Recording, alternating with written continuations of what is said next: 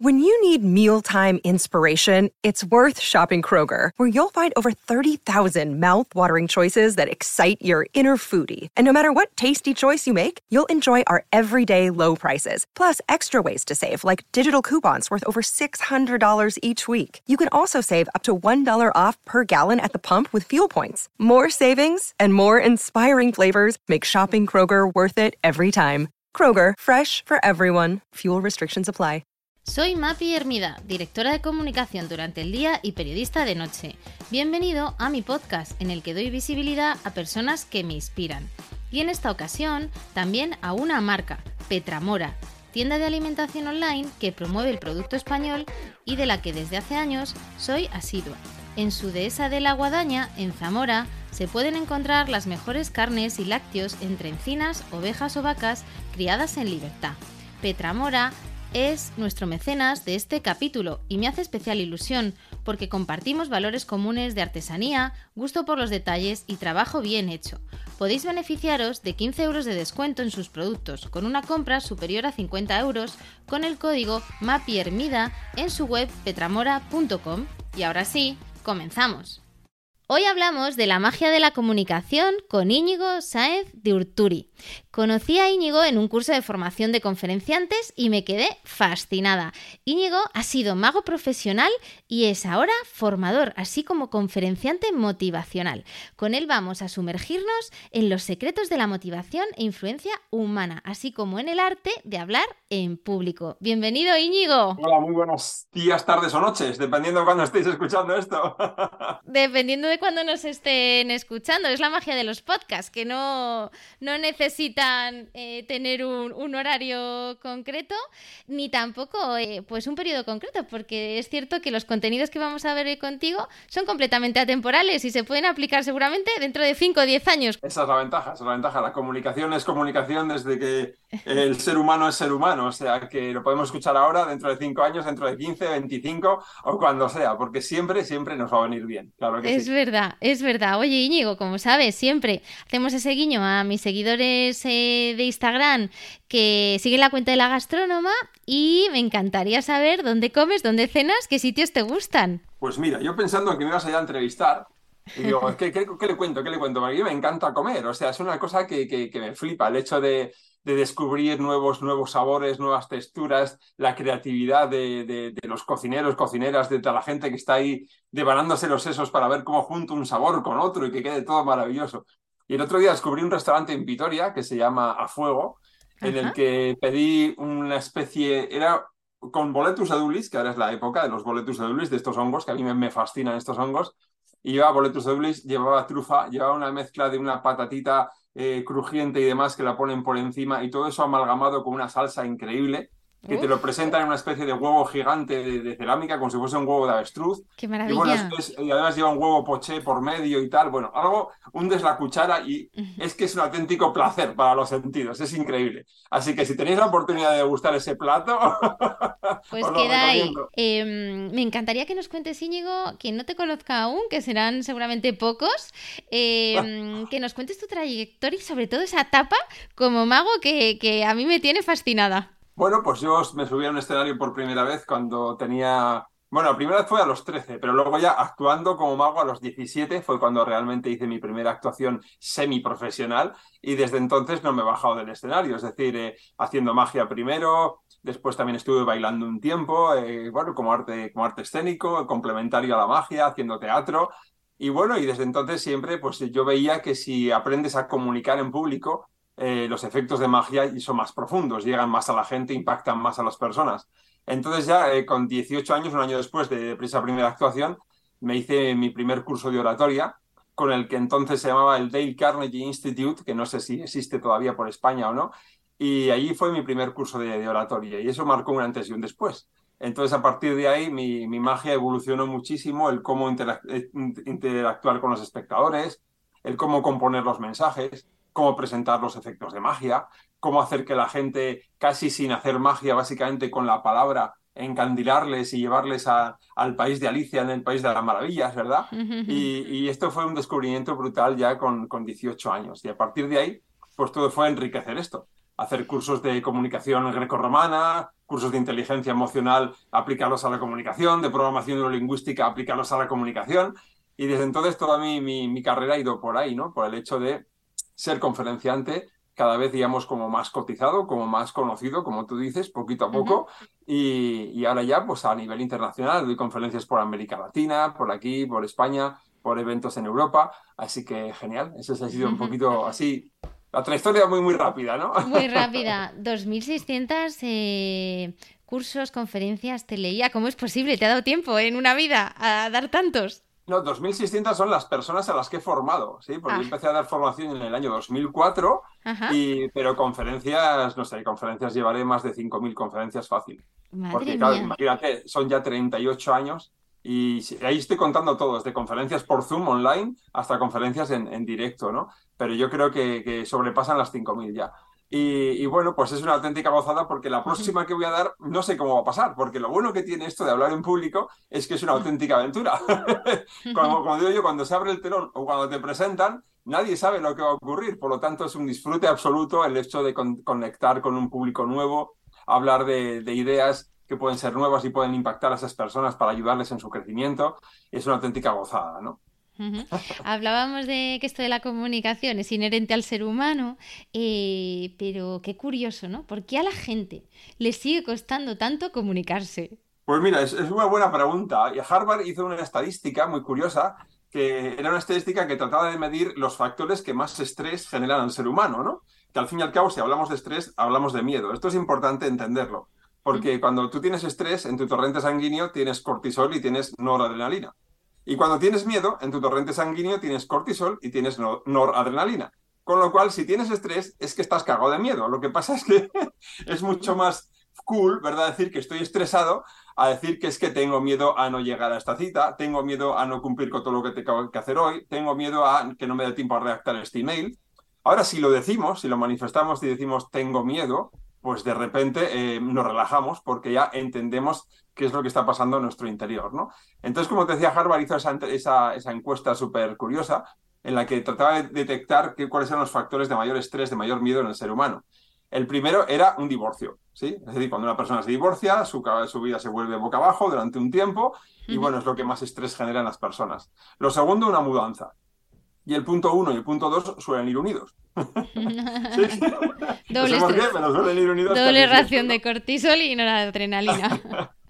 y el número 3 es eh, hablar en público, ¿sí? Y el cuarto es la muerte. Sí, pero fíjate que el cuarto es la muerte. Con lo cual la gente tiene más miedo a hablar en público que a morirse. O sea, es una cosa impresionante. ¿Y por qué sucede esto? Pues mira, yo es algo que a mí me gusta mucho investigar en el comportamiento humano y he leído a un montón de personas, investigadores, y la conclusión a la que se llega es muy interesante, porque básicamente hay dos miedos, que son los, dos miedos que controlan al ser humano. Hablo de, de, un ser humano adulto, no de un niño, que tiene más miedos, sino de un ser humano adulto, ¿no? Que es el miedo a no ser suficiente y el miedo a no ser amado. Y resulta que cuando te presentas delante del público, estos dos miedos eclosionan a un nivel máximo. ¿Por qué? Porque si no eres suficiente, si no estás a la altura de lo que la gente espera, de repente te van a rechazar y por tanto no vas a ser amado, no vas a ser querido, no vas a ser recogido o de alguna forma mm, admitido dentro de ese grupo, ¿no? Con lo cual hablar en público nos enfrenta a los dos miedos más grandes que tiene un ser humano adulto, el hecho de no ser amado o el hecho de no ser suficiente, ¿no? Yo creo que ahí es donde está la clave de todo esto. Por eso es tan importante, como tú muy bien hiciste hace poco, hacer un buen curso de oratoria para erradicar estos miedos de repente y saber qué tienes que hacer cuando te, te enfrentas a un público. Así es, nos conocimos en el curso de Helpers Speakers, 20 horas intensivas de formación práctica eh, contigo, eh, un antes después, desde luego, que yo recomiendo y que es especialmente valioso para aquellos que, que, como yo, ¿no? que de alguna forma pues tienen cierta exposición y tienen también que participar en eventos, actos, eh, conferencias y que sobre todo pues quieren profundizar en esto de, de hablar en público, que queremos resumir 20 horas en en, una charla de 40 minutos, así que no sé por dónde quieres empezar. Si quieres, eh, venga, a mí me encantaría, primero, que nos aclares que esto de la comunicación no es solo eh, la palabra oral, ¿no? El, todo lo que hablabas de tu experiencia como, como mago, la comunicación no verbal, al final, ¿qué es comunicarse? Y, bueno, pues cuáles serían eh, esas, esas fases en la comunicación de una persona. Bueno, al final comunicar es entrar en, relación con los demás, no es más que esto. Es decir, tenemos la gran suerte de, ser la única especie sobre el planeta que hemos estructurado la comunicación y hemos conseguido hacer poesía, hemos conseguido hacer prosa, teatro, es decir, eh, y nos comunicamos todos los días a través de, medios audiovisuales, de redes, de periódicos, de televisión. Entonces, al final, comunicar es algo inherente, es decir, es algo que nace con nosotros. Lo que ocurre es que, no sé muy bien la razón, eh, dentro de los programas de educación que tenemos en nuestro país en concreto, que es el que yo controlo, la comunicación oral pues no existe. Es decir, no hay un programa que incluya el hecho de hablar en público. ¿Por qué? Porque, eh, bueno, eso, eso genera digamos, mucha libertad en las personas. Igual eso es lo que no quieren. No sé, tampoco me voy a meter ahí, ¿no? Pero lo que sí nos da el hecho de expresarnos hablando en público es la potestad sobre ese momento. Es decir, sobre ese momento en el que nosotros tenemos la palabra. Y eso eh, es, algo muy bello, ¿no? Entonces, cuando queremos hablar, lo que el, objetivo final de la comunicación es precisamente poder trasladar a los demás nuestros, nuestros deseos, nuestras eh, inquietudes, nuestros proyectos, nuestros anhelos, lo que nos gustaría que sucediese, eh, digamos, el, palpitar de nuestra alma, cómo comunicarlo a la gente, ¿no? Y eso es realmente bonito y realmente bello. Lo que pasa es que, como digo, no nos enseña a nadie a hacerlo y es muy triste que uno de los dones que tenemos como seres humanos pase, digamos, sin pena ni gloria precisamente porque no aprendemos a usarlo correctamente. Decía Unamuno, comunicar, al final eh, me viene a la, cabeza una de las, de las frases de que al final pues se puede vencer pero no convencer, ¿no? Y, que la comunicación tiene mucho de, convencer, de emocionar. Eh, que, em, aquí, Íñigo, ¿cómo lo trabajas desde, desde los cursos de formación? ¿Cómo se consigue ese convencimiento, esa emoción en el público? Pues mira, ahí en, la, en las escuelas de speakers de Helpers Speakers, precisamente los conferenciantes, trabajamos esto que tú estás diciendo que yo considero que es lo más importante, es decir, comunicar desde la emoción. Porque cuando alguien habla y de repente es alguien aburrido, alguien que duerme hasta las amapolas, pues el mensaje, por muy bueno que sea, pasa desapercibido porque la persona no le llega, ¿no? Entonces, en ese afán que yo tengo de investigar todo lo que hay en mis manos para que pueda enriquecer la comunicación, o la magia en su caso, o, las... Bueno, lo que sea, pues eh, eh, empecé a investigar sobre neurociencia, ¿no? Y qué es lo que ocurre con las emociones del ser humano. Entonces, eh, resulta que cuando una persona no está viviendo ninguna emoción, sea, digamos, está a nivel plano, no, no está sintiendo nada en concreto, el córtex cerebral que tiene relación con, con, el, con, el, recuerdo, con la memorización, no recibe riego sanguíneo. Por lo tanto, si nosotros aburrimos al auditorio, si no les emocionamos, si no les mantenemos en vilo, por decir así, el mensaje que nosotros demos va a pasar completamente desapercibido. Por eso es importantísimo emocionar a las personas. Y digo emocionar, pero no digo cuál, porque yo puedo emocionar con la tristeza, o puedo emocionar con la alegría, o puedo emocionar con el suspense, con el misterio, o puedo emocionar con el miedo. Es decir, las herramientas son múltiples, pero el caso es que la gente sienta, que la gente sienta algo, ¿no? Que la gente sienta lo que está sintiendo. Eso es lo más importante. ¿Para qué? Para que tu mensaje pueda grabarse en su memoria y, lo recuerden. Porque si al final, si tú vas a dar una charla y la gente no se acuerda de lo que has dicho, la pregunta es, ¿para qué has dado la charla? no tiene ningún sentido. Entonces el secreto está en emocionar, en impactar a las personas para que ese recuerdo, para que ese mensaje cale en su recuerdo, ¿no? ¿Cuáles serían esas claves en esa oratoria, en esa exposición de una persona para conseguir enganchar? Pues mira, lo primero de todo es captar la atención de las personas. Ten en cuenta que cuando alguien está en un auditorio, está manejando el móvil o está hablando con la persona que tiene al lado. Entonces, lo primero y más importante es captar la atención de esa persona, que esa persona sepa que tú estás ahí, ¿no? Y a veces pensamos, bueno, pero es que ya te han presentado, te han dicho quién eres y tal, sí, pero aunque te hayan presentado, eh, digamos que el nivel de atención de la persona está muy bajo en ese momento, porque sí, te han presentado, pero bueno, está ahí casi por educación, ¿no? Por decirlo así. Ahora, en el momento en el que tú sueltas una frase que capta la atención del público y les hace como enfocarse en lo que tú estás diciendo, en ese instante ya tienes eh, esa conexión con el público inicial, que es, lo primero que, perseguimos, ¿no? Después hay que alimentar esto, es decir, hay que, hay que ir emocionando a las personas a través de lo que decimos. Fíjate que en ningún momento yo estoy comentando lo que tú vas a contar, porque básicamente lo que vas a contar no es importante desde el punto de vista de la atención del público. Es decir, el mismo contenido lo puede eh, expresar una persona y puede aburrir a todos. y el mismo contenido lo puede expresar otra persona y tener a todo el mundo encandilado y apasionado y, deseando que diga la siguiente palabra. Entonces, ¿de qué depende? ¿Depende de qué es lo que cuento? No, depende del cómo lo cuento, de cómo me involucro en la emoción. Por lo tanto, número uno, captar la atención del público. Número dos, mantener esa atención a través del uso de las emociones, ¿no?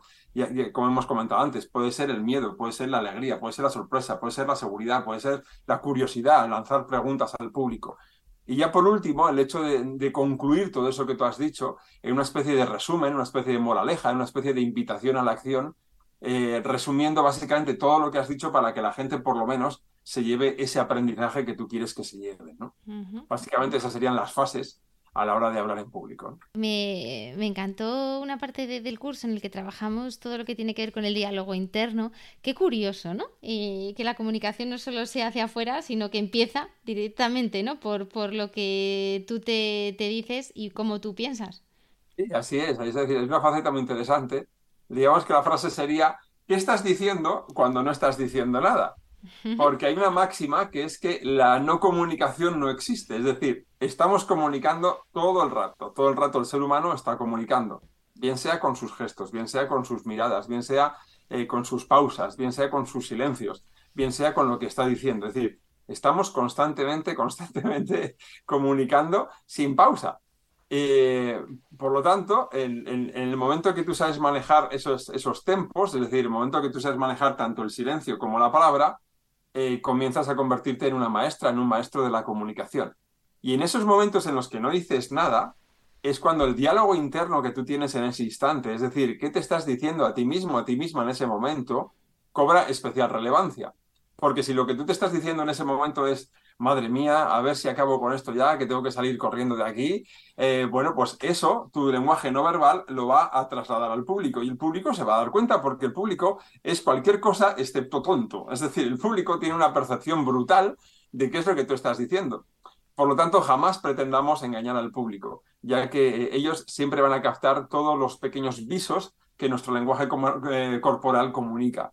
Entonces, en esos momentos en los que no estamos diciendo nada, como tú bien dices, el, diálogo interno es el más importante que hay, porque si tú te estás diciendo un, mensaje positivo, en plan de que ahora veréis qué bien lo vamos a pasar con lo siguiente que os voy a contar, pues tú misma te estás preparando para dar el siguiente mensaje y que cale a todo el mundo, ¿no? ¿Cómo usamos el miedo a nuestro favor? Me viene eh, la palabra fear, que nos hablabas en el curso de que son las falsas evidencias que aparentan ser reales, em, pero en el fondo esto del miedo ni tan mal, ¿no? Hombre, el miedo es necesario, como todas las emociones. El miedo es necesario, la tristeza es necesaria, eh, porque son emociones que están ahí y que tienen que cumplir su función, ¿no?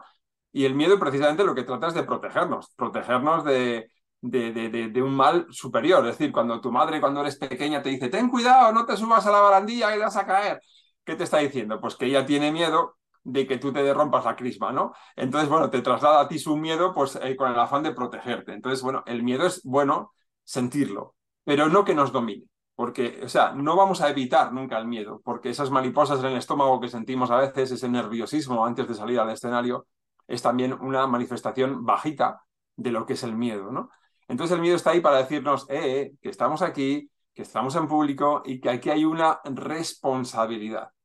Y respecto a la responsabilidad, hay que imaginar la palabra escrita. Respond, ahora abrimos un paréntesis, ponemos una H, cerramos paréntesis, habilidad, ¿sí? Responsabilidad. La responsabilidad es la habilidad de tener una respuesta adecuada a cada momento que nos sucede en la vida. Por lo tanto, cuando vamos a hablar en público, sentimos esas mariposas, sentimos ese miedo en baja latencia, por decirlo así. Y lo que nos hace es recordarnos que tenemos la, responsabilidad, la habilidad, de responder adecuadamente a todo lo que va a suceder en ese momento en directo. Y el miedo está ahí pues para, para ser nuestro aliado. Es decir, no podemos eliminar el miedo, pero sí podemos gestionarlo. Podemos hacer que, que esté de nuestra parte. ¿Cómo? Sin más, eh, reconociéndolo, diciéndolo, pues mira, tengo miedo ahora mismo, estoy nervioso, pero sé que esto va a quedar genial porque estas personas han venido a escucharme, están invirtiendo el tiempo de su vida, así que gracias. Y en el momento en el que tú agradeces, psicológicamente y neurológicamente y biológicamente, la gratitud es el antídoto del miedo.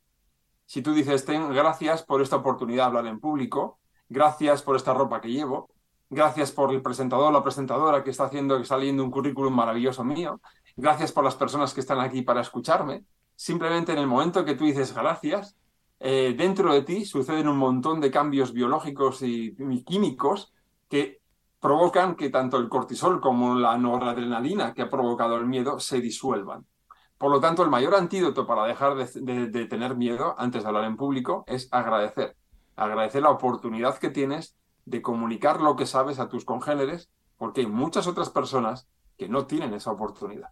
Qué importante. El agradecimiento yo lo he vivido y lo he experimentado y, yo también recomiendo a la gente que antes de salir a cualquier intervención, exposición, agradezca el, estar ahí. Em, me encantaría seguir un poco eh, con este flow, ¿no? De desde dónde empieza y cómo te preparas para, para una charla, por ejemplo. Un punto importante que nos recalcabas en el curso que es la energía en qué nivel hay que tener esa energía y cómo también cargarse de esa energía. Bueno, pues es vital porque si tú no vas lleno de energía, si tú no vas con ganas, si tú no vas con, con pasión, con entusiasmo a dar lo mejor de ti al público, el público te va a devorar. Así de claro. Es decir, el público te va a comer de, de, de, cabeza a pies. ¿Por qué? Pues porque tú estás encima de un escenario y lo único que puedes hacer estando allí es aportar, aportar la energía a tu público. Si tu energía es bajita, el público se la va a quedar. Por lo tanto, más te vale ponerte a un nivel energético alto, apasionado, con ganas, entusiasmado. Recuerda que la palabra entusiasmo significa con Dios dentro, ¿sí? Así que independientemente de tus creencias religiosas, siente como que tienes un Dios dentro de ti que te impulsa a, dar lo, mejor de ti con la máxima energía posible, ¿no? Entonces, la energía es vital, vital para poder comunicar con las personas desde, desde la emoción. Entonces, yo en los cursos que imparto, yo siempre recomiendo a las personas que antes de salir a escena, eh, ellos hagan un breve ejercicio físico que es tan simple como saltar y agitar las manos, ¿vale? Saltar, agitar las manos y en ese agitarse, pues echar fuera todo lo que no quieren en ese momento. Eh, lo que, ese estrés que no quieren en el momento, ese miedo que no quieren en ese momento, esa preocupación que ahora no les sirve de nada. Entonces, rebotar, ¿sí? Saltar, agitar fuerte las manos, como que se estuviesen secando las manos de, de tenerlas mojadas de preocupaciones, pues las agitamos, echamos todo fuera, botamos en el, sitio y echamos todo fuera. Y entonces, de alguna forma, pues yo me predispongo a salir con la mayor energía posible para dar lo mejor de mí en ese escenario a las personas que están ahí para escucharme. Y bueno, de alguna forma, como muy bien has dicho, ¿a qué nivel hay que salir? Bueno, esto ya es un poco subjetivo, ¿no? Pero imagínate, de, tú que me estás oyendo, que tienes una especie de termómetro interior que te marca del 0 al 10. El cero sería, pues bueno, la muerte, estás muerto ya, ya no hay nada que hacer. El 10 sería que estás completamente electrizado y ¡bah! O sea que loco de pasión. Bueno, esto tampoco porque asustarías al público, ¿no? Entonces, bueno, lo, ideal es que eh, antes de salir a actuar te pongas las pilas a tope y te pongas a un 8 o 9, de tal forma que cuando pises el escenario, el mínimo nivel de energía, lo que tú consideres que para ti sea un 7, sería el, nivel de energía adecuado, ¿no? Por eso, como bien recuerdas, Mapi, en el curso yo siempre digo, dame un 7, dame un 7. ¿Eso qué significa? Que tienes que salir con un 7 de energía, pues para empezar a hablar en público, porque así tú lo vas a disfrutar y la gente también lo va a disfrutar. Bueno, y sales con ese 7 y ¿qué haces? ¿Cómo empieza tu charla? Pues tu charla empieza siempre captando la atención del público, como hemos mencionado antes. Y para captar la atención, ¿qué necesitamos? Pues necesitamos eh, algo que yo llamo una frase, una frase de entrada, que puede ser desde una anécdota que te ha ocurrido, desde una pregunta que lanzas al público, eh, un cuento, puedes contar un cuento, o sea, una, historia, un storytelling de, entrada de tu charla para captar la atención de la gente y que la gente deje el móvil aparcado, que dejen de hablar entre ellos y que te presten atención a ti, ¿no? Entonces tú sales ahí para comerte el mundo a ese nivel 7 y sales y les cuentas ese cuento, esa anécdota, esa metáfora, esa parábola en ese instante para captar la atención de las personas y luego ya, bueno, pues empiezas a, hablar de lo que tú tienes que hablar, lógicamente, del contenido de tu charla, pero siempre manteniendo la energía bien alta, porque en el momento que la energía cae, pues adiós, muy buenas. Nos comentabas que cada 15 minutos más o menos cae la atención. ¿Ya has dado alguna pista como las pausas? ¿Qué recomiendas para mantener esa atención? Bueno, pues ahí, ahí, es interesante, ¿no? Porque ahí sí que eh, tenemos que hacer un llamado a la creatividad, porque cada uno tiene, cada maestrillo tiene su librillo, ¿no? Entonces, la cuestión que es, ¿cómo mantenemos la atención del público? Pues mira, desde con las inflexiones de nuestra voz, es decir, yo ahora hablo un poquito más bajo y os cuento esto así como si te estuviese susurrando al oído, pero es que ahora me enciendo y te cuento algo de otra manera. Entonces, jugando con la voz, jugando de esta manera con las inflexiones que tiene la voz, con el tono, la cadencia, la frecuencia, la modulación, el volumen, nosotros podemos mantener constantemente la atención del público, podemos mantener la atención del público. Pero hay veces, que yo, yo lo entiendo, porque yo voy a muchas charlas como espectador, y yo, entiendo que las personas se meten en su contenido, lo que dominan, lo que es su día a día, y de repente empiezan a, bueno, a soltar el rollo, por decirlo así, y se olvidan de modular la voz o se, olvidan de hacer algo eh, de interacción con el público para volver a captar su atención. Entonces, como bien dices, eh, Mapi, hay dos momentos que son, tres momentos que son muy importantes, y, y es desde el minuto cero hasta el minuto 15, la atención más o menos está alta porque es el inicio de la charla. Pero a, partir del minuto 14, 13 y medio, 14, la atención va cayendo en picado, pero, pero cae en picado, de tal forma que en el minuto 15 la gente básicamente ha desconectado de ti. Por lo tanto, antes de llegar al minuto 15, tenemos que hacer algo para recuperar la atención de la gente. Un buen recurso es ponerte un, un temporizador sin sonido, pero ponerte un temporizador en el atril de tal forma que solo lo ves tú y, cada vez que llegues al minuto 15, pues hacer algo con el público. Por ejemplo, lanzarles una pregunta y que la tengan que responder, aunque sea de forma retórica. O, por ejemplo, eh, contarles un cuento, una anécdota en ese momento para captarles la atención y, cambiar el hilo de tu conversación técnica, por decirlo así, por algo más humano, algo más emocional, como puede ser un cuento, ¿no? Es decir, aquí ya va la creatividad.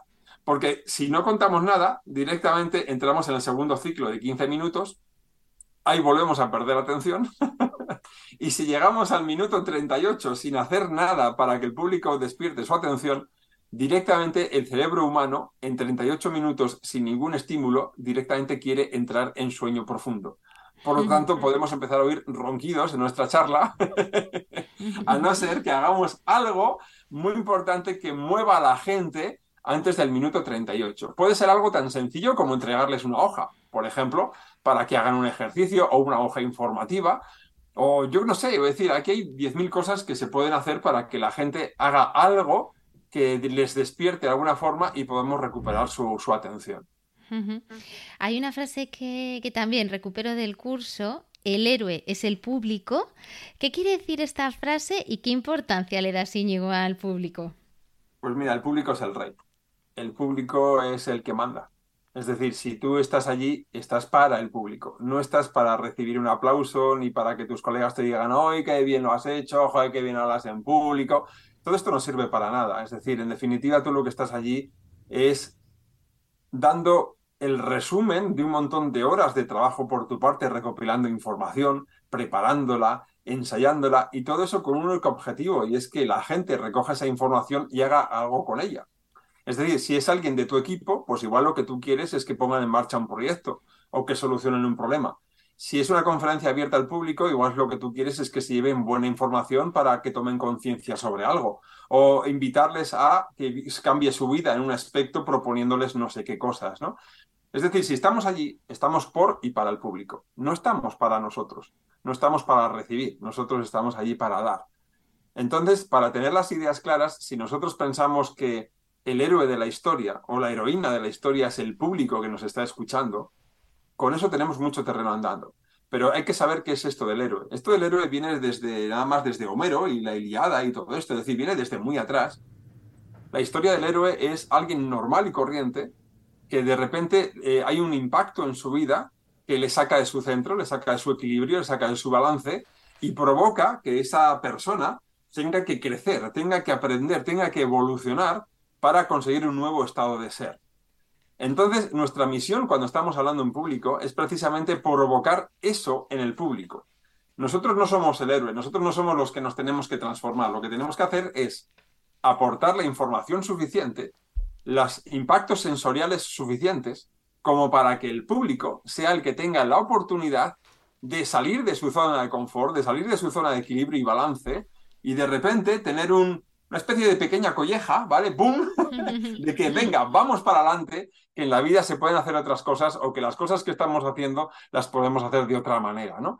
Y, ponerles alfombra roja para que ellos puedan experimentar lo que es esa transformación del héroe, ¿no? Del héroe de la literatura clásica. Eso es algo que, debemos de mantener siempre en nuestra mente, que sea el héroe el que disfruta, el que experimenta, el que integra, el que implementa aquello que nosotros estamos proponiendo. Has hablado de algunos trucos, nos has mencionado ya algunos trucos de hablar en público, eh, hablas de la frase de entrada, también de la frase de, salida, eh, que es algo importante, cómo cerrar una charla. Pues me gusta mucho que me hagas esta pregunta, porque hay muchas charlas en las que la gente no sabe cómo acabar. Es decir, van, van llegando al final de su exposición y, y se quedan así y dicen, bueno, pues eh, muchas gracias por su tiempo y se van, ¿no? Entonces, la gente se queda exactamente igual que estaba antes. O sea, no ha habido ningún momento emocional. No han podido aplaudir la, charla porque no han tenido ninguna entrada sensorial que les haya permitido entender que es un final de charla y que toca aprender, ¿no? Entonces la gente, en lugar de aprender porque no pueden contener el, o sea, en lugar de aplaudir porque no pueden contener el aplauso, aplauden simplemente por, por, por amabilidad. Y si te dan un aplauso por la amabilidad, es que no has hecho un buen trabajo encima del escenario. Porque la gente, si aplaude por, la amabilidad, es que no ha sido impactada lo suficiente como para que aplaudan desde el corazón. Entonces, ¿qué pasa? Que mucha gente no sabe cómo acabar una charla. Y tan importante saber cómo empezar la charla como cómo terminarla. Entonces, pues para terminarla tenemos que eh, hacer eh, una llamada a la acción, tenemos que hacer un resumen de lo que hemos propuesto en toda la charla, tenemos que proponerles algo para que ellos hagan, tenemos que, eh, no sé, una moraleja, un aprendizaje, un resumen de lo que nosotros hemos ido contando, de tal forma que eh, sea el colofón final de lo que nosotros estamos contando. Y como buen colofón que estamos contando, tenemos que darle un impulso emocional muchísimo más grande que lo anterior que hemos estado contando, para que la gente sepa que se acerca al final y que es, ese es el momento en el que tienen que vivir el punto álgido de la charla cuando salimos por lo que yo llamo la frase de salida y la gente se queda embelesada con ese final de esa, de esa charla que hemos preparado con tanto cariño para ellos. Sí que me gustaría hacer un apunte a la parte, Iñigo, que también manejas de eh, lenguaje corporal, digamos.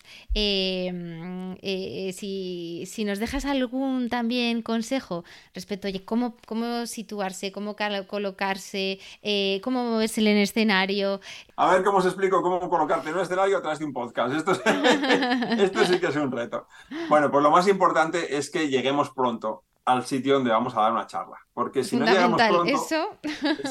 nos podemos encontrar con muchas sorpresas, ¿verdad, Mapi? O sea, sorpresas como, por ejemplo, que, el micro que te ponen, pues te hace daño. Por ejemplo, te ponen, imagínate, te ponen un micro de diadema y apelita mucho y tú estás realmente incómoda, estás incómodo porque te está haciendo daño.